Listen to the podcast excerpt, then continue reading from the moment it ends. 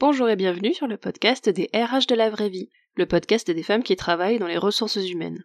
En écoutant des conversations avec des femmes inspirantes de tous horizons, vous pouvez chaque semaine prendre une heure pour vous, pour apprendre, vous inspirer et vous sentir lié avec des femmes qui partagent le même métier.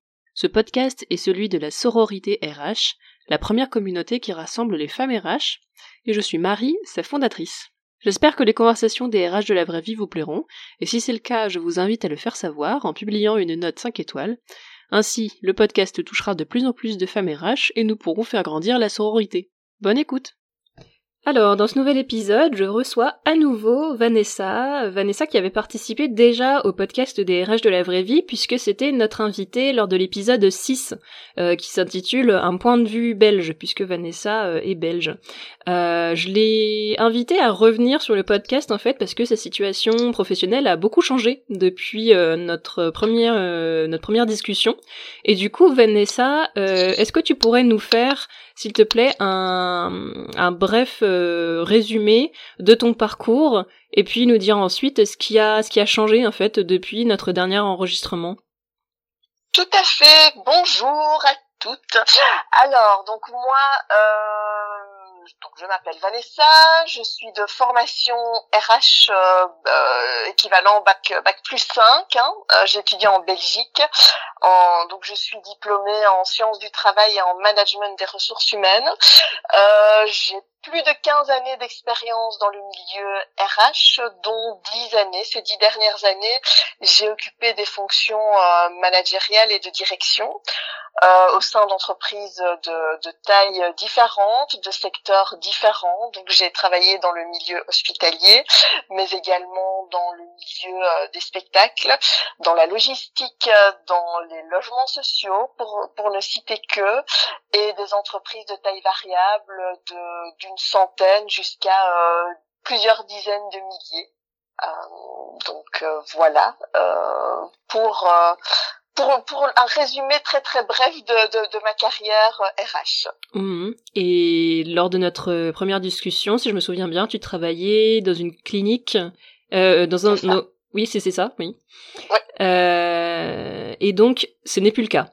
Ce n'est plus le cas, non, puisque depuis cette année, euh, j'ai je, changé de statut, je ne suis plus salariée, je travaille en tant qu'indépendante, toujours dans les ressources humaines. Est-ce que tu peux nous raconter un petit peu, euh, est-ce que tu avais l'idée depuis longtemps? Comment ça a mûri? Qu'est-ce qui a fait que tu as sauté le pas? Euh, Qu'est-ce qui, comment ça s'est formalisé un petit peu ce passage, ce changement de statut du salariat vers l'entrepreneuriat? Alors, ce n'est pas quelque chose qui, qui s'est fait euh, rapidement. Enfin, une fois que la décision a été prise, le changement s'est opéré en quelques mois, mais ça, ça faisait quelques quelques années que ça me ça me travaillait. Je me disais oui, euh, indépendant, pourquoi pas? Et puis j'hésitais. Euh, en fait, entre mon dernier job et l'avant-dernier, j'étais dans une phase où je m'étais dit, mais pour, pourquoi ne pas ne pas me lancer en tant qu'indépendante? Alors j'avais euh, j'avais fait une petite mission comme ça euh, entre entre mes deux contrats en me disant pourquoi pas, je vais tester. C'était assez sympa. Et puis je ne me sentais pas prête. J'avais j'avais beaucoup de fausses croyances et euh, j'ai eu l'opportunité de travailler dans, dans cet hôpital où je me suis éclatée. J'y suis restée trois années hein, euh, n'ai pas du tout quitté euh, parce que je ne m'y plaisais plus. C'est la raison est différente. C'est vraiment ce changement de statut qui m'a qui m'a décidé à mettre un terme à la collaboration. Euh, mais donc voilà, moi je m'éclatais bien dans cet hôpital et je me suis dit bon ben on verra finalement. Je, je réfléchirai plus tard à ce statut d'indépendante et euh, et puis ça s'est en fait ça s'est accéléré pendant le pendant le confinement où, là le tout premier confinement hein, donc on, on, est en mars 2020 où là ça a commencé euh, un peu plus me chipoter avec euh, avec euh, ce voilà on était on était tous coincés chez nous un peu bloqués avec une maladie qu'on connaissait pas bien. Et là j'ai entamé une une grosse grosse remise en question en me disant tiens mais finalement Vanessa si tu meurs demain euh, est-ce que tu es satisfaite de, de, terminer quelque part ta carrière RH euh, comme ça? Euh, donc la réponse euh, était non, était négative. Et quelques, ça a pris quelques mois. J'en ai discuté en toute transparence avec avec ma responsable qui a été très très chouette, très compréhensive. Euh, et donc en fait on a on a convenu ensemble que je quitterais donc mes fonctions euh, en fin en fin d'année. Elle a été très soutenante avec moi. On a vraiment euh, déterminé euh, les modalités de, fin à deux, de, fin de collaboration à deux. Et euh, voilà, une fois, une fois, dès que ma décision a été prise, je n'étais pas encore complètement à, l'aise. Donc, je savais que je ne voulais plus être salariée. Euh, mais le milieu indépendant m'était complètement inconnu. Donc je me suis bien rendu compte que même si mon métier RH, je le connais, euh, l'entrepreneuriat, le micro-entrepreneuriat, c'est vraiment quelque chose de, de, de complètement différent. Mmh. Et donc, grosso modo, pendant quelques mois, je me suis dit, mon Dieu, mais que vais-je faire? Euh, J'ai envie de faire quoi? J'ai envie de le faire avec qui? Euh, Je savais juste quand, donc ce sera en 2021. Euh, mais en dehors de ça, c'était vraiment le, le, gros point d'interrogation. D'autant plus que je m'étais engagée à terminer euh, mon contrat de salarié donc dans, dans, dans cet hôpital euh, dans, dans les meilleures conditions possibles. Et donc, il n'était pas question pour moi de, de m'absenter de, de mes fonctions. Donc, je, je, réfléchissais un petit peu le week-end ou, ou, pendant les congés de savoir, à savoir, euh, bon, je, je fais quoi finalement et euh, donc j'exerçais une activité accessoire. Hein, donc je l'ai euh, je l'ai exercée durant le dernier trimestre 2020. Donc une activité accessoire en tant qu'indépendante euh, à titre complémentaire. En fait, on utilise les deux mots en Belgique, c'est activité accessoire ou euh, complémentaire, indépendante à mhm. titre complémentaire. Ou voilà, là j'ai un petit peu j'ai aidé j'ai aidé une, une petite entreprise euh, à, à, retravailler son règlement de travail. Et je me suis posé beaucoup de questions également en me disant je vais faire quoi, je vais faire quoi, je vais faire quoi au 1er janvier. euh... Ton contrat s'est terminé fin décembre Comment? Ton contrat s'est terminé fin décembre? Oui, c'est ça. C'est ça. Et ma seule certitude était que je voulais m'installer en tant qu'indépendante. Euh, C'était exclu donc, finalement, de... décembre, Pardon? Excuse-moi de te couper. C'était exclu d'avoir une période euh, sans rien entre guillemets parce que, tu as quitté ton contrat. Euh, alors je sais pas si ça s'appelle pareil euh, en Belgique, mais par une rupture conventionnelle, une rupture à l'amiable ou comment tu es parti de la clinique? Donc c'était une rupture à l'amiable. Hein, ok. Tout à fait. Et qui t'ouvrait droit à, à, des droits chômage? Tout à fait, qui m'ouvrait le droit, euh, heureusement, à, à, ce petit, à ce petit coussin de, de sécurité. Et donc effectivement, travailler, euh, enfin me retrouver sans ressources pendant quelques mois était envisageable. Euh, donc j'avais j'avais économisé hein, donc je pense que inconsciemment depuis quelques années j'ai mmh. un maximum pour pouvoir euh, ben voilà réaliser mon rêve hein, parce que pour moi c'était vraiment un rêve euh, je voulais m'installer comme indépendante mais je voulais le faire de manière voulue et pas subie et donc je me suis retrouvée euh, au premier voilà durant le premier trimestre 2021 là j'ai commencé timidement à avoir mes premiers clients.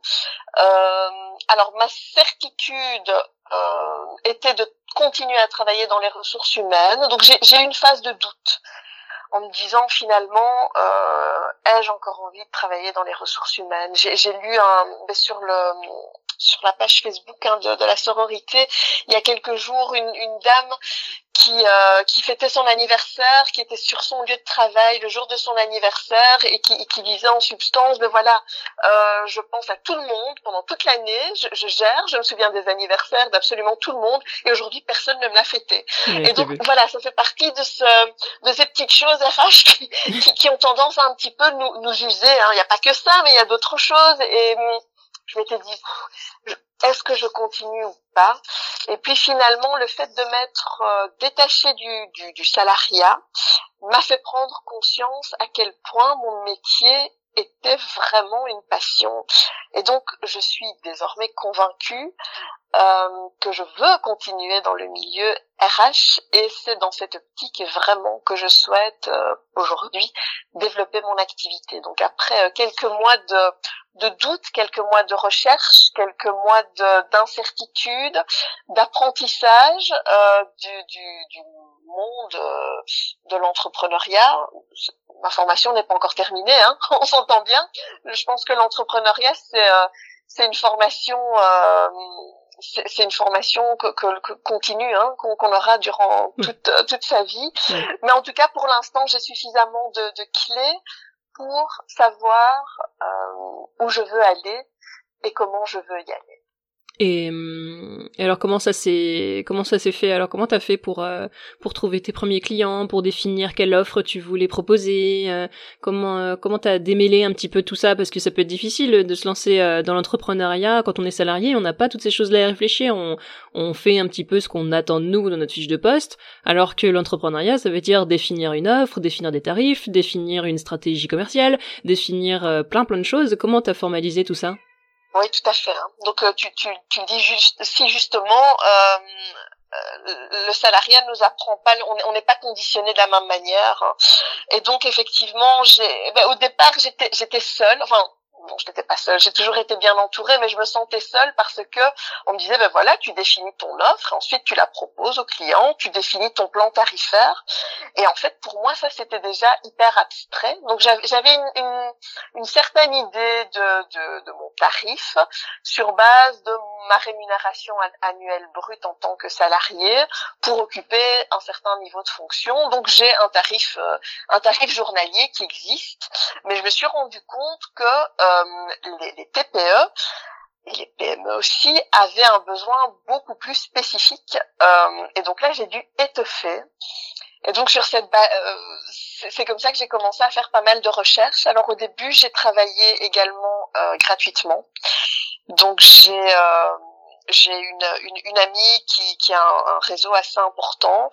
Euh, qui m'a mis en relation avec deux personnes, deux, deux dames canadiennes qui avaient un besoin euh, criant de, en, matière en matière RH et que j'ai accompagné pendant quelques semaines pour me pour me familiariser un petit peu vraiment à à la manière de rédiger une offre, à la manière de présenter mes services et autres. en fait, ça a été très vite pour moi parce que je n'ai eu besoin que de deux clientes euh, pour lesquelles euh, j'ai travaillé gratuitement euh, pour, pour pouvoir euh, me donner une idée euh, des, des, des, tarifs auxquels j'allais devoir travailler. En fait, c'est ça, ça, peut, ça peut sembler assez simpliste, mais finalement, je me suis rendu compte que les services que je fournissais à titre gracieux avaient une valeur pécuniaire. oui.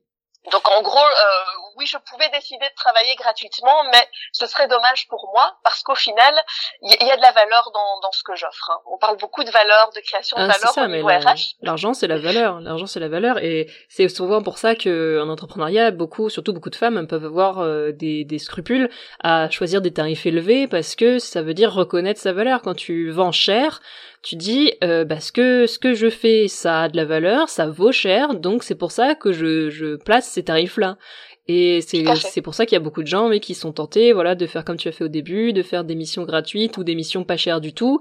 Euh, je suis énormément tombée euh, je continue d'ailleurs de tomber dans ces écueils là parce que j'ai pas euh, j'ai pas une estime de, de ma valeur qui est euh, énorme encore malgré que ça fait plusieurs années que je dirige la sororité mais c'est pas encore gagné parce que c'est très compliqué hein, comme travail et, et oui, c'est, c'est, c'est le cas de beaucoup de gens. Je vois beaucoup de gens, euh, et même le, le, le problème euh, inverse à ça, c'est que du coup, il y a aussi pas mal de, d'entreprises qui profitent entre guillemets du fait qu'il y ait des personnes qui euh, proposent des services gratuitement pour euh, dire aux autres, bah pourquoi je ferai appel à vous de manière rémunérée puisqu'il y a des personnes qui le font gratuitement.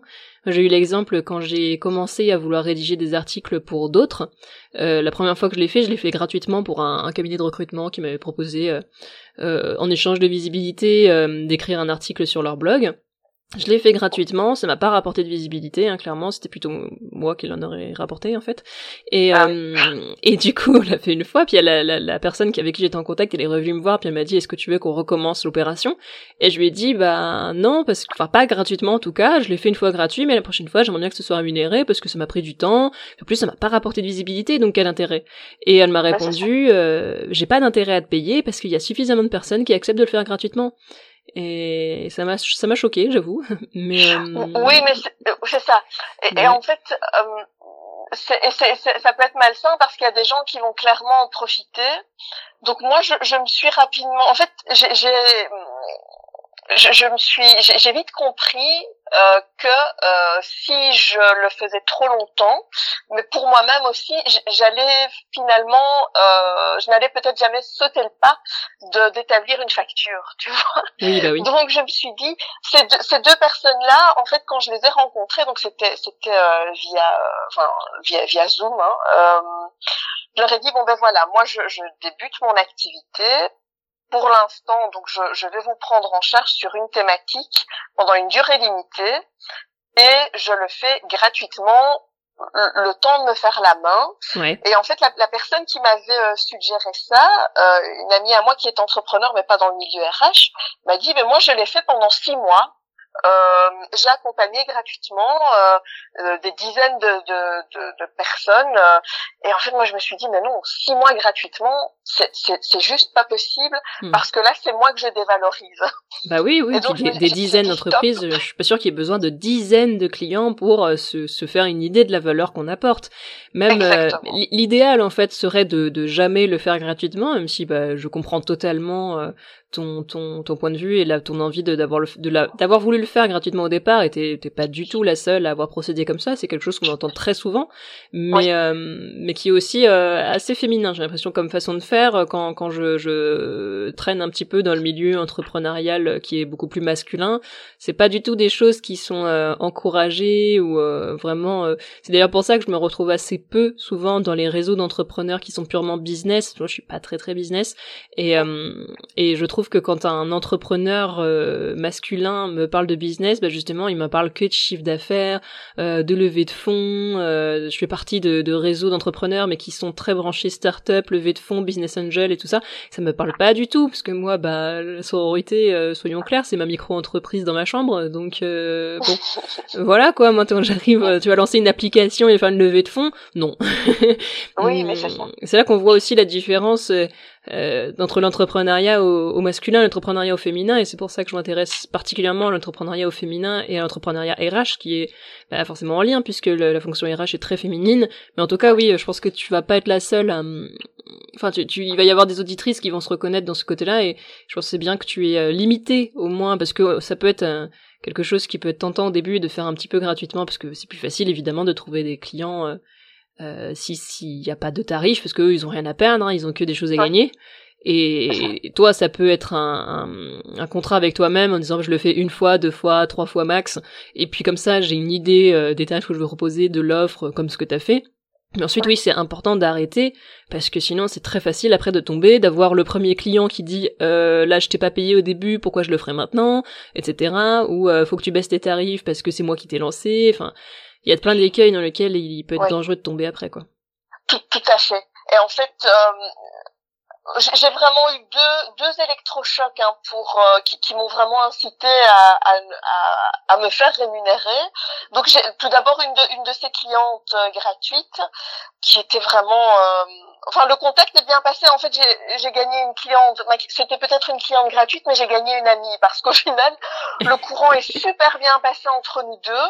Et, et en fait euh, à la fin de cette mission elle m'a dit euh, je suis vraiment contente de la manière dont, dont tu as dont tu as géré euh, la problématique. Tu as amené une vision que je n'avais pas. Et, et, en fait, elle, elle m'a parlé d'une formation qui qu'elle suit euh, qu'elle suit en ligne euh, qui coûte plusieurs milliers de, de dollars canadiens et, et, en fait, elle m'a placée au même niveau que cette formation, et je me suis dit, mais zut, Vanessa, maintenant, ne, ne crois pas que tu, que tu ne vaux rien, et que le métier, enfin, et que, que ce que tu proposes non plus au, niveau RH, ça ne vaut rien, quoi. Donc ça, ça a été le premier électrochoc, et le second, tu parlais d'entrepreneuriat au masculin.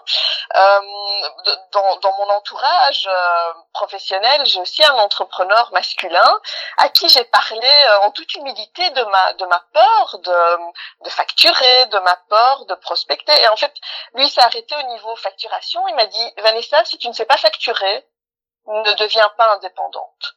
voilà, c'était très très un petit peu violent quand même. un petit peu violent, euh, mais je l'apprécie pour ça hein, parce qu'il peut être très très euh, factuel. et, il a pas tort.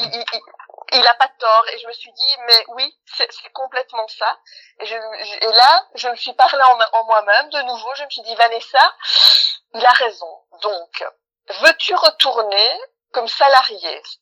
Non, ce n'est pas une option. Donc maintenant, tu avances. Et j'ai commencé à faire des petits pas.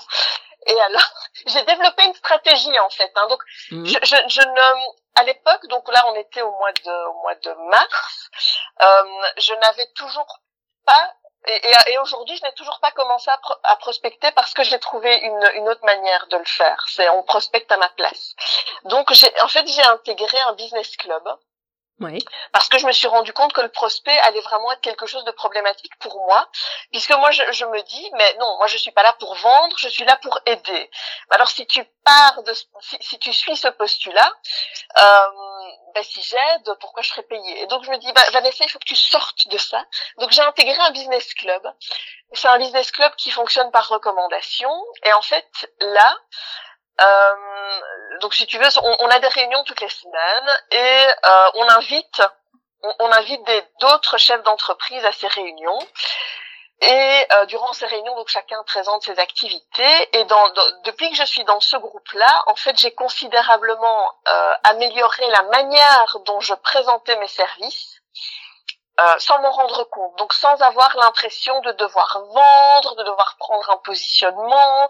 En fait, je suis là et je représente le métier RH pour l'instant dans ce dans ce groupe. Donc déjà c'est positif. J'arrive en présentant, donc moi je suis j'ai décidé de de devenir DRH euh, à temps partagé. Donc je, je partage euh, un temps plein voire plus euh, entre plusieurs euh, entre entre plusieurs clients et le fait également de devoir inviter des clients euh, des, pardon, des, des, des, entrepreneurs à rejoindre ce réseau euh, m'amène une certaine expertise pour euh, pour non pas me vendre mais pour pour prospecter quelque part de manière indirecte. Parce que je ne je ne suis pas là pour parler de moi je parle du, du groupe. Et euh, de facto euh, en conséquence moi j'en fais partie et, et, je me présenterai à ce moment-là et donc finalement, c'est un chouette moyen que j'ai trouvé de pour pour ne pas avoir cette impression de me vendre ou de ou de grappiller ou de supplier euh, euh que que l'on fasse appel à mes services. C'est vraiment avoir rejoint ce, ce groupe parce qu'au final, chaque membre du groupe maintenant me connaît et, euh, et, en fait, ce sont eux qui deviennent mes ambassadeurs. Donc, c'est eux qui vont parler euh, à leur connaissance de mes activités. Et, et alors, ben voilà, de temps en temps, moi, je reçois euh, un petit coup de fil ou un email. Ah ben voilà, on va parler de vous. Euh, et, je souhaiterais en savoir davantage. Donc euh, voilà, de temps en temps, je reçois, j'ai je, je, des petits, j'ai des petits appels, des petites réunions où la personne m'expose sa problématique et sur cette base-là, bah, je lui donne une série de conseils et, et ensuite j'établis une offre, une offre de service. Et je me sens beaucoup, beaucoup moins mal à l'aise. Bah oui, oui, euh, c'est, c'est, oui, tu fais pas de la prospection froide, euh, un peu à l'ancienne. C'est vrai que moi, quand j'ai commencé, euh, quand j'ai commencé l'entrepreneuriat, au départ, je voulais me lancer comme consultante en gestion des compétences. Avant de lancer la sororité, c'est pas venu tout de suite. Il s'est passé six mois entre la fin de mon salariat et le début de la sororité. Il y a eu six mois où j'ai essayé de, d'être consultante GPEC. Et euh, ah du coup, j'ai commencé à beaucoup traîner dans des milieux d'entrepreneurs, dans des, euh, des ateliers, des conférences pour les entrepreneurs, etc. Et on me disait, euh, si tu veux trouver des clients, faut que tu décroches ton téléphone et que tu appelles toutes les entreprises de la région. Il y en a bien, il y en a un qui finira ah bien par euh, dire OK. je l'ai, je l'ai jamais fait. Hein. Je l'ai jamais fait, mais qui fait ça? Et, euh, et, je l'ai jamais fait déjà parce que bah moi je suis pas, euh, je suis beaucoup moins, mais à l'époque j'étais encore assez timide. Je me voyais pas du tout, j'étais pas du tout entrepreneur. Je venais de débarquer. Moi j'étais avant, j'étais responsable RH. J'étais pas du tout, j'avais pas du tout la fibre entrepreneuriale. J'ai pas de modèle entrepreneurial dans mon entourage que ce soit familial ou amical, nous j'ai l'impression d'être lâché dans la jungle. Je me disais oh là là mais c'est pas du tout fait pour moi. Mais si c'est ça l'entrepreneuriat, mais j'arrête. Moi je veux pas passer mes journées au téléphone à stresser. Euh, je suis un peu une phobique du téléphone de base. Ça ça va beaucoup mieux aujourd'hui, mais c'est j'ai mis des années quand même à, à accepter de téléphoner euh, beaucoup et, et, et alors là en plus appeler des inconnus euh, je trouve que c'est pas la même chose de d'échanger par exemple euh, avec une personne sur LinkedIn et planifier un rendez-vous téléphonique et d'appeler euh, de toi-même toute une liste de personnes qui n'attendent pas du tout ton coup de fil. Hein, clairement, il y en a 80% qui veulent te trouver assez agaçante à appeler pour vendre des trucs. Et, et, en plus, il y avait une autre chose, c'est que je me souvenais, moi, quand j'étais RH, que ces coups de fil de, de cabinet, de recruteurs, de de personnes qui voulaient vendre des revues juridiques, RH, etc. Ça me gonflait au plus haut point et ça ne marchait jamais sur moi. C'est, il y avait pas, un... je sais pas toi, mais moi en tout cas ça marchait pas du tout, hein, ce genre de prospection. Ah euh. Mais non, moi pareil. Et, et, et, alors il fallait certainement pas me contacter par téléphone parce que en tant que RH, on a dix mille choses à faire. Bah oui. Si, si on avait la possibilité d'avoir des journées supérieures à 24 heures, si on pouvait avoir des journées de 48 heures, à la limite, on pourrait, on pourrait avoir le temps de décrocher au prospect téléphonique. Mais là, on a que 24 heures comme tout le monde. Et donc, on n'a certainement pas le temps puisqu'on doit être sur tous les fronts.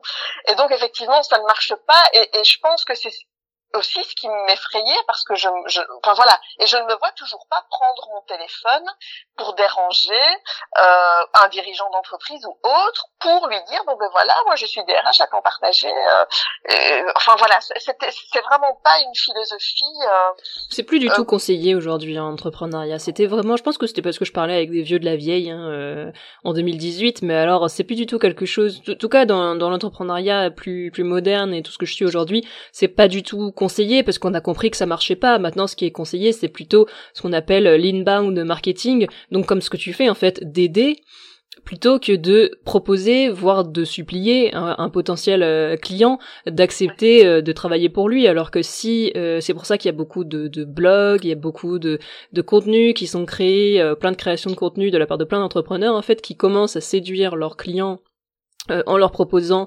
de l'aide gratuite sur un petit sujet. Et puis ensuite, ça les, ça les convainc de passer à une offre supérieure et de là, de payer pour être accompagnés par cette personne parce qu'ils ont été convaincus de l'accompagnement, de la valeur de cette personne en particulier. Euh, ils sont convaincus que c'est la bonne personne pour les accompagner. Ça marche plus du tout maintenant, la prospection par téléphone ou même par mail ou, même les messages LinkedIn hyper froids là qu'on reçoit à la chaîne. Euh, ça marche pas tout ça c'est ça, d'autant plus que moi finalement j'avais besoin aussi de, de retrouver du sens. Alors ça, ça, ne signifie pas que je, que je ne voyais plus de sens à ce que je faisais en entreprise. C'est juste que la manière dont, dont je voulais euh, améliorer le, le métier RH, euh, pour, je ne voyais plus d'opportunités en entreprise. Et donc, pour moi, la question du sens, elle, elle, elle se posé aussi au niveau de la prospection. Donc, comme tu dis, effectivement, euh, le fait de pouvoir attirer des gens finalement qui, vont, qui vont euh, être alignés avec nous, être alignés avec ce qu'on propose, et donc le fait de pouvoir tester, euh, c'est important. Et, et pas quelqu'un, oui, voilà, j'ai reçu un coup de fil de quelqu'un, ça peut m'intéresser on va on va faire l'entretien et, et, si si elle est pas trop chère on va l'engager quoi. C'était pas du tout euh, et c'est toujours pas le cas euh, c'est pas ça que je veux. Donc moi je suis vraiment euh, énormément dans la recherche de sens mais je pense que de toute façon quand on quand on est dans le milieu RH à un moment donné, on, on s'est retrouvé dans, dans un département RH parce qu'on voulait, parce qu'on cherchait du sens dans, dans, dans notre dans, dans, le métier, dans notre fonction, dans, dans la vie de l'entreprise. Euh, hmm. Et on peut continuer à faire ça quand on est indépendant. Oui, bah j'allais dire même c'est peut-être plus difficile de le trouver quand on est salarié ce sens. C'est quand même quelque chose qui est souvent euh, qui est souvent décrié par euh, des RH euh, qui qui se, se qui racontent qu'elles sont en perte de sens euh, par rapport à leur métier, que c'est pas leurs valeurs sont pas représentées, enfin que leurs propres valeurs ne sont pas les mêmes que leur entreprise. Euh, Donc euh, il y a quand même une crise de sens au sein du métier RH et c'est je suis personnellement convaincue que le fait de passer en statut euh, d'entrepreneur peut résoudre euh, cette crise de sens parce que c'est pas du tout la même façon de travailler. Bon, c'était c'était pareil que toi en fait, j'étais passionnée par les RH mais j'étais pas passionnée par le salariat. Ça a jamais été un statut qui me convenait. Et je me sens beaucoup plus épanouie maintenant d'être entrepreneur toujours dans les RH, parce que les RH, ça continue d'être une passion pour moi. Mais mhm. c'est le statut qui avait besoin d'être changé. Donc c'est pour ça que je m'adresse de plus en plus à ces RH salariés qui sont en crise de sens, qui se disent qu'est-ce qui se passe, pourquoi ça marche pas, pourquoi je me sens pas bien comme ça alors que j'adore mon métier. Mais oui, mais t'adores ton métier, mais t'adores pas ton statut. Et, et c'est, ça peut être un test. Alors c'est pas la solution pour tout le monde. Il y a peut-être aussi des personnes où juste, bah, il faut qu'elles testent autre chose que les RH ou qu'elles. Mais certaines, je pense que le fait de changer de statut comme tu l'as fait, ça peut être, euh, ça peut être un, un salut. oui, euh, oui, surtout dans cette question de, de valeur, en effet, hein, parce que moi, je me sens en tout cas euh, beaucoup mieux. Alors, non pas que je ne me sentais pas bien avant, mais ce, ce statut sous contrat de travail était bloquant. Donc moi je voyais vraiment ça comme une contrainte parce que je, quelque part lorsqu'on est sous contrat de travail, euh, on, on, effectue des prestations déterminées sous donc sous l'autorité de l'employeur et euh, dans un périmètre délimité. Donc même si on est généraliste RH, il y aura de toute façon toujours l'une ou l'autre euh, tâche euh, ou mission qui, qui va prédominer euh, dans, dans ce qu'on fait. Et quelque part on est on n'a pas d'autre choix que de le faire parce qu'on est sous contrat parce qu'il y a des contraintes. Euh, et, et, voilà. Tandis que maintenant finalement moi je, je reste donc dans cette optique euh, du, du sens. Moi je veux aider les, euh, les dirigeants d'entreprise et les dirigeants de, de, de TPE, PME et quelque part, tu vois, quand, quand je quand je rentre de d'une mission, mais j'ai quand même cette satisfaction du travail, euh, du travail bien fait, un, sentiment d'accomplissement parce que la personne a fait appel à moi pour une problématique et moi j'ai pu lui proposer toute une série de solutions, mais vraiment alternatives. Donc on n'est pas dans quelque chose comme des bureaux de consultance qui vont proposer la méthode infaillible, euh, la méthode à 20 000 euros ou, à 60 000 euros, euh, qui va nécessiter qu'on crée une usine à gaz, hein, qu'on achète leur logiciel, qu'on fasse appel à leurs consultants, qui sont facturés à prix d'or et, et, qui finalement vont amener quelque chose d'homogène euh, qui ne va pas correspondre. Mais eux, eux vont considérer que c'est fait parce qu'ils ont amené une méthode et après si le chef d'entreprise ne, ne la suit pas, tant pis pour lui en tant qu'indépendante seule, moi j'ai une autre optique. C'est davantage, je vais écouter, je vais prendre le temps euh, de, de, bien comprendre la demande et lui fournir une solution adéquate, basée bien entendu sur mon expertise RH, et en même temps une solution qui puisse euh, qui puisse vraiment rentrer dans, dans sa réalité. Et ça, c'est vraiment quelque chose pour moi qui me donne une énergie immense. Hmm. Donc je, je, ne vais pas, je ne vais pas, je traîne pas les pieds quand je vais chez un client, je ne traîne pas les pieds quand j'ai quand j'ai un appel avec un client potentiel ou avec quelqu'un qui, qui fait face à une difficulté. Donc en fait mon le sens que je mets dans dans mon, dans mon travail, le sens que le métier d'indépendant ou d'entrepreneur me permet est, est vachement libérateur. Quoi. Donc euh, pour moi pour l'instant je travaille énormément, je travaille presque tous les jours. Euh, mais je, je n'ai pas ce sentiment de fatigue que j'aurais pu avoir euh, lorsque j'étais salarié et, et, que je ne travaillais que cinq jours par semaine, enfin que, Après, je, je, quoi. je, pense quand même un bémol, ne pas euh, le burn-out de l'entrepreneur existe aussi. Euh, oh. C'est pas, c'est, c'est, je l'ai vécu moi-même en 2020. C'est pas parce qu'on est passionné par ce qu'on fait que on risque pas l'épuisement professionnel. Hein. Pendant le premier confinement, euh, je travaillais tellement sur les nouveaux projets de la sororité j'étais confinée, donc j'avais pas de, de sortie possible oh. pour faire autre chose. Euh, et finalement, j'ai fait, euh, j'ai fait, enfin, j'ai craqué un petit peu en fin de confinement et j'ai dû m'arrêter pendant pendant une bonne semaine euh, parce que euh, parce que je pouvais plus. En fait, je m'étais rendu compte, enfin, sans me rendre compte, j'avais commencé à travailler vraiment le jour, la nuit, le week-end, les jours fériés et j'arrêtais pratiquement pas, sauf pour dormir. Euh, donc euh, même en tant qu'entrepreneur, euh, ne, ne, pas se dire que parce que on est passionné par ce qu'on fait, on est, on va totalement éviter l'épuisement professionnel. On peut s'épuiser quand même. C'est pas, c'est même d'ailleurs un des dangers de l'entrepreneuriat, c'est que à être passionné totalement par ce qu'on fait, et à, à, voir les résultats de ses actions très vite, à ne pas être limité dans sa charge de travail, enfin pouvoir faire un peu bah, dans cette liberté. Il euh, y a d'autres écueils dans lesquels euh, il est possible de tomber, notamment un épuisement professionnel, euh, en se disant oh mais c'est pas possible. Mais même des, des salariés aussi disent ça hein, que non mais c'est pas possible que moi je sois en burn-out parce que j'adore ce que je fais. Mais les gens qui sont en burn-out, c'est pas que des gens qui détestent leur job. Il y a aussi des, des, RH qui adorent leur job et puis qui, qui tombent au burn-out. Mhm. J'y serai, j'y serai vigilante. En tout cas, je me suis rendu compte que mon niveau d'énergie euh, restait était, était beaucoup plus euh, beaucoup plus sain depuis euh, de, de, depuis que j'exerçais une activité indépendante. Mhm. J'essaie aussi de me fixer des balises. Euh, donc il y a des moments en fait, même si je travaille tous les jours, j'essaie de couper pendant 24 heures, par exemple. Donc euh, bah, voilà, ça peut être de vendredi après-midi à samedi après-midi. Hop, je me déconnecte complètement. Je mets des petites balises, mais il est clair que l'énergie que je peux mobiliser à l'heure actuelle est beaucoup plus puissante et beaucoup plus durable que euh, l'énergie que je pouvais donner en entreprise, parce qu'au bout d'un moment, ce n'était plus tenable, parce qu'il y avait beaucoup trop de beaucoup trop de d'impératifs. De, mmh. euh, extérieurs qui venaient, alors les autres services, les autres départements, oui mais non mais RH, il faut arrêter, euh, c'est d'abord les chiffres, c'est d'abord ça, c'est d'abord ça, et, et finalement ça, ça devenait pesant ça devenait vraiment pesant, en tout cas pour moi. Ouais. Et, euh, et donc dans les faits, dans ton quotidien RH, qu'est-ce qui a changé dans la façon dont tu exerces ton métier entre avant quand tu étais salarié et maintenant quand tu es entrepreneur? Est-ce que tu exerces euh, de la même façon? Qu'est-ce qui a changé vraiment sur le côté concret de tes missions? Déjà, quel, euh, quel sujet tu peux traiter euh, avec tes clients? Et, et est-ce que tu as changé quelque chose dans ta posture?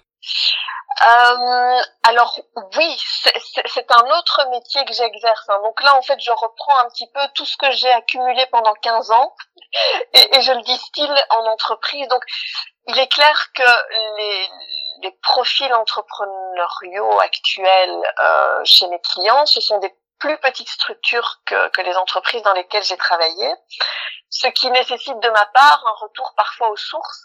Donc c'est-à-dire, euh, ben voilà, en faisant de la gestion d'équipe, par exemple, la paye, ça fait quand même euh, de nombreuses années que je n'avais plus à m'en soucier. Et désormais, je peux être amené à effectuer des vérifications de paye sur des plus petits, sur des plus petites populations, hein, sur euh, sur des dizaines de travailleurs. Euh, là, j'ai dû m'y remettre, j'ai dû me réadapter, me, me réinventer, donc en, en, repensant un petit peu à la structure que j'avais euh, lorsque je calculais les salaires. Euh, donc c'est complètement différent et en fait, j'ai euh, j'ai 50 onglets d'ouvert sur mon ordi euh, concrètement. Euh, autant lorsque j'étais salarié, je pouvais en avoir 10 d'ouverts et puis le soir, euh, j'essayais de, de, de, de m'imposer de, de, couper mon ordi, d'éteindre tous les onglets pour euh, pour ne pas avoir de, de pollution euh, mentale. Autant ici, je peux avoir 10 onglets d'ouvert parce que euh, je peux travailler le mardi pour un client, lancer lancer quelque chose pour lequel je n'ai pas encore de réponse et puis recommencer à travailler le, le vendredi. Donc ma, ma flexibilité a été modifiée je pense que plus que jamais, je, j'ai dû vraiment euh, structurer. Donc en fait, moi, ce que j'aime vraiment, c'est la gestion de l'imprévu. Donc dès qu'il y a une situation catastrophique, une situation d'urgence, j'aime vraiment intervenir dans ce genre de, de, de, de mission dans lesquelles je me sens très très bien. Et alors, j'ai voulu dans ce bah, quelque part le, le chaos, hein, gérer l'imprévu, me mettre une certaine structure et cette structure en fait, elle, elle évolue de jour en jour. Donc euh, mon agenda est vraiment devenu mon meilleur ami. Alors j'ai l'agenda, euh, euh, le calendrier classique, mais j'ai aussi un carnet où je me fixe des objectifs euh, hebdomadaires par rapport à l'atteinte de, de, En fait, ce sont des sous-objectifs. C'est-à-dire qu'avant, par exemple, pour être très très concret, en entreprise, on a la GPO, elle est fixée une fois par an, on contrôle les objectifs à 3, 6, 9 mois, et dans l'intervalle, je pouvais très bien euh, simplement en gardant euh, les, cinq objectifs que j'avais, les cinq objectifs annuels, je pouvais faire mon travail et, euh, gérer mon agenda sur base de, de, cet objectif annuel. Eh bien ici, euh, concrètement, je vais travailler plutôt par mission par rapport à, aux attentes du client. Je vais essayer de traduire ces attentes en, en objectifs euh, ben, par rapport au calendrier, mais aussi en objectifs à beaucoup plus court terme.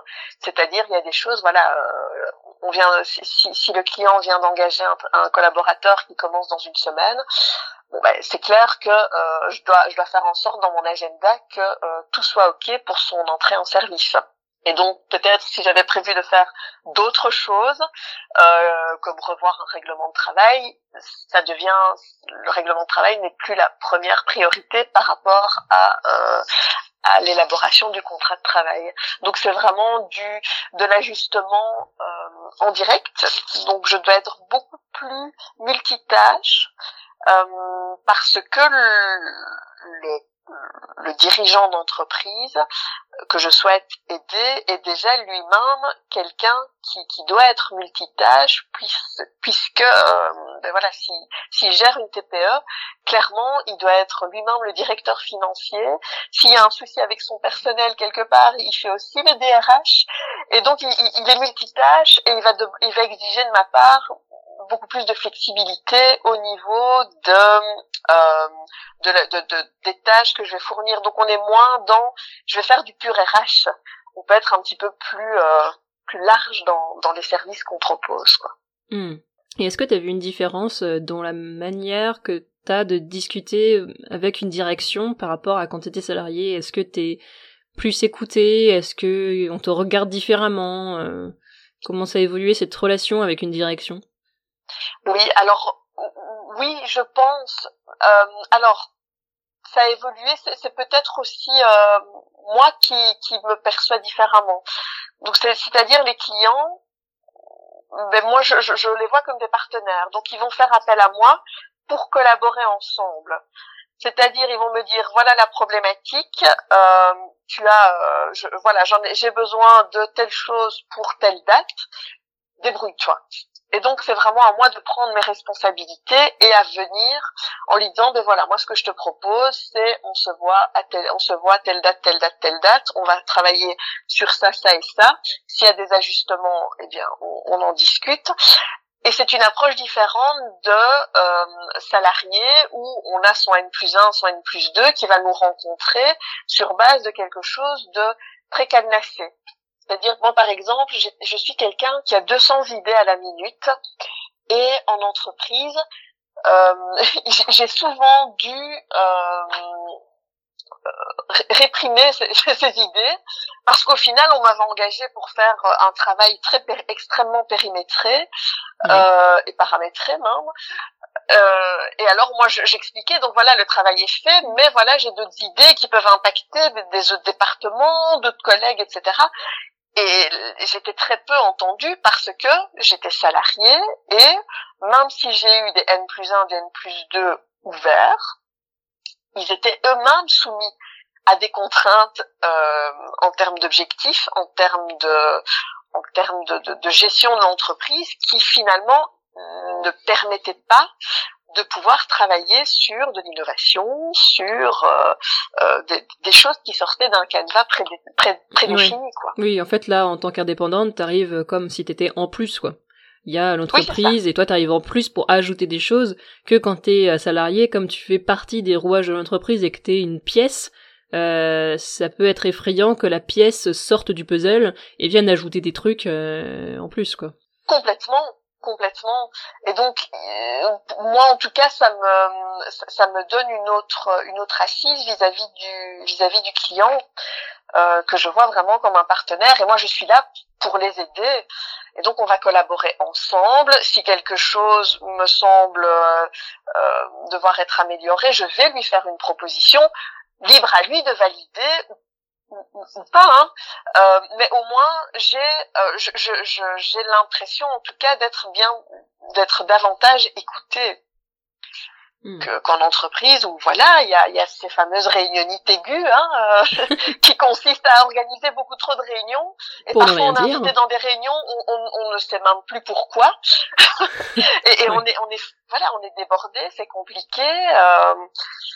donc en tout cas moi le le, le milieu euh, le, le, milieu indépendant euh, me convient beaucoup mieux parce que j'ai beaucoup plus de liberté au niveau de ma créativité. Ouais. Euh, Est-ce qu'il y a une chose que tu voudrais euh, euh, Qu'est-ce que tu voudrais encore euh, améliorer Parce que ça fait pas longtemps que tu es indépendante. Sur quoi tu as envie de travailler au niveau de ta, de ta, de ta, je vais y arriver, de ta stratégie ou de ton offre? Qu'est-ce que, qu'est-ce que tu as envie de, de travailler encore?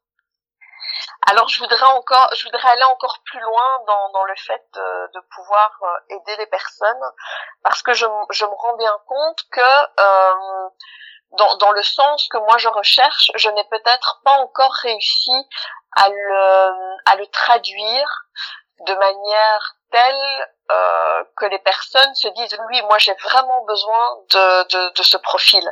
Donc c'est à dire que dans je, je, je, peux être, je peux accompagner sur beaucoup de choses, mais pour l'instant, je pense que c'est encore abstrait par rapport au. Oui. Tu veux définir ta différenciation.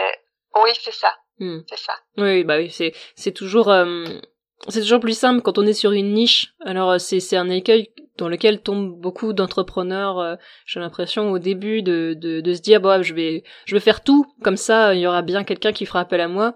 Mais en fait comme tout le monde fait tout, euh, ça crée un bazar assez euh, enfin ça, crée un, un, fouillis parce que du coup un client qui est dirigeant de TPE il se dit euh, bon super alors je suis dirigeant je sais pas d'un restaurant euh, j'ai besoin de d'une consultante RH en plus mais là à laquelle je fais appel et puis s'il demande à 30 RH et qu'elles disent toutes bah moi je fais tout euh, laquelle il choisit quoi. Que s'il y en a une qui dit bah moi je fais pas tout, mais par contre je m'adresse exclusivement aux restaurateurs, bah là là ça va faire tilt tout de suite.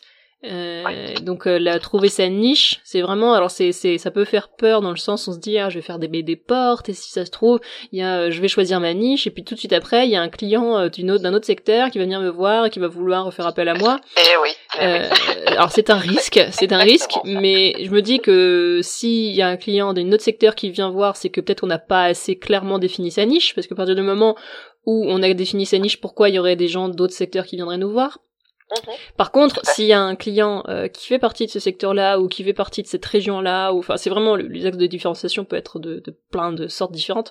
Euh, si s'il tombe sur euh, sur nous euh, enfin sur sur moi entrepreneur qui suis spécialiste je sais pas spécialiste des restaurateurs bah si un restaurateur tombe sur moi il va faire ah bah voilà il faut que je fasse appel à cette personne spécifiquement parce que elle pourra répondre à mon besoin puisqu'elle connaît d'autres restaurateurs elle a travaillé pour d'autres restaurateurs et du coup elle saura spécifiquement de quoi j'ai besoin. Donc c'est pas fermer des portes en fait c'est ouvrir que quelques portes mais les ouvrir en, en grand et, et vraiment dérouler un tapis rouge sur ces portes là qui va attirer tous les tous les clients qui passent par là et qui sont concernés par euh, par la niche. Moi, c'est c'est aussi cette stratégie là que j'ai développée avec la sororité. J'aurais très bien pu créer euh, la communauté des gens qui bossent en RH mais peu importe quoi. Je m'adresse aux recruteurs, je m'adresse aux gestionnaires de paie, je m'adresse aux RH généralistes, je m'adresse aux consultants, aux salariés, aux étudiants. Euh, et alors que non, la sororité, déjà, j'ai défini que c'était uniquement pour les femmes. Un homme qui veut adhérer à la sororité, il peut me demander autant de fois qu'il veut, ce sera toujours non. Et, et aussi, alors euh, ça c'est peut-être un petit peu moins visible encore, mais je m'adresse spécifiquement aux RH généralistes. Non pas que je m'adresse pas aux gestionnaires de paye, aux recruteuses, etc mais euh, mais celles qui vont se reconnaître le plus dans mon discours, c'est forcément les RH généralistes, puisque c'était le poste que j'occupais quand j'étais encore salarié, et c'est les postes qui m'intéressent le plus. Donc euh, je sais que une, une, une responsable RH qui tombe sur mes contenus, euh, elle se reconnaît immédiatement parce que euh, parce que c'était c'est ça c'est à, à elle que je parle. Que euh, une étudiante peut être intéressée une gestionnaire de paye peut être intéressée mais elle n'est pas la cible exacte. Donc il y en a moins forcément. Si je regarde les stats euh, de la sororité, c'est euh, principalement des responsables RH généralistes, femmes, évidemment. Ouais, c'est ça. Et, donc moi là j'y suis pas encore. Maintenant au début, en fait au début j'ai cherché à me spécialiser, mais ne sachant pas dans, dans quoi j'allais me spécialiser, ça m'a complètement bloqué. Et donc j'ai un petit peu élargi. Euh, cela dit, bon voilà, je, les, les PME, euh, voire maintenant même plutôt les TPE, ça reste vraiment une population qui euh, qui qui, euh, qui m'intéresse, qui m'intéresse plus particulièrement, mais je sais que je dois continuer à affiner et je n'y suis pas encore. Oui, ça met un peu de temps, hein, c'est normal. Oui, tu viens, tu viens de commencer, euh, tu fais tes armes, euh, mais c'est normal. Tu vas affiner au fur et à mesure. Peut-être qu'un jour tu vas particulièrement aimer une mission et tu vas te dire ah j'ai particulièrement envie de m'adresser à ce cet acteur-là, ce type d'entreprise-là. Et c'est comme ça que tu vas définir ta différenciation. Oui, voilà. Donc, euh, je me dis un pas à la fois parce que voilà, il y a, y a, six mois, euh, je, je n'aurais pas pensé être déjà euh, oui. finalement euh, parti quoi. Oui, bah sacré, c'est un, un, sacré pas en avant. Et, euh, et je te remercie vraiment de nous avoir partagé ce, ce témoignage. Donc du coup, euh, si, si, si je conclus, euh, tu es plutôt bien dans ce nouveau statut et tu souhaites l'expérimenter pendant encore un moment, j'ai l'impression.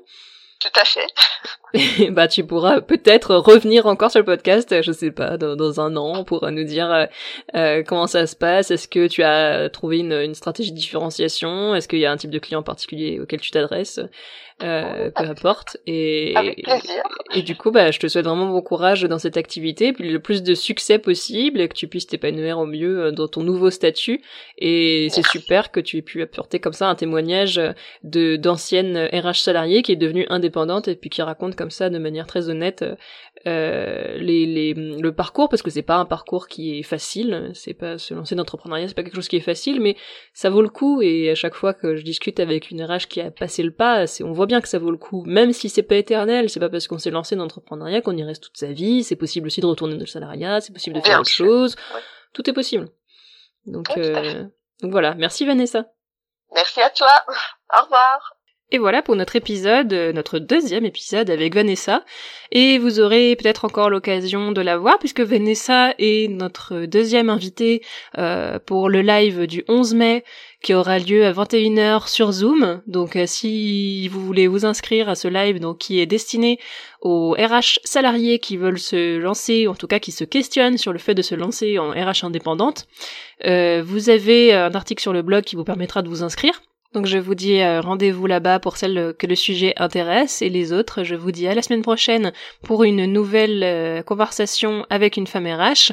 À bientôt les RH.